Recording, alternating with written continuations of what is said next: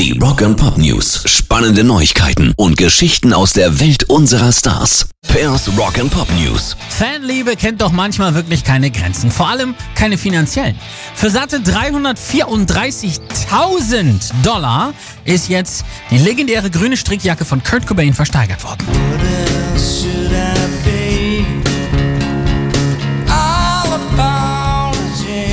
Ganz genau. Das ist die, die er 1993 bei Nirvanas MTV Unplugged Session anhatte und die mehrere Flecken und ein Zigarettenbrandloch hat. Übrigens soll sie danach nie mehr gewaschen worden sein. Hm.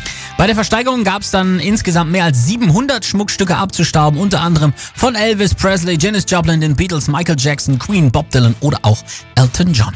Rock Pop News. Bereits im Juni erschien ja mit Western Stars das 19. Studioalbum von Bruce Springsteen.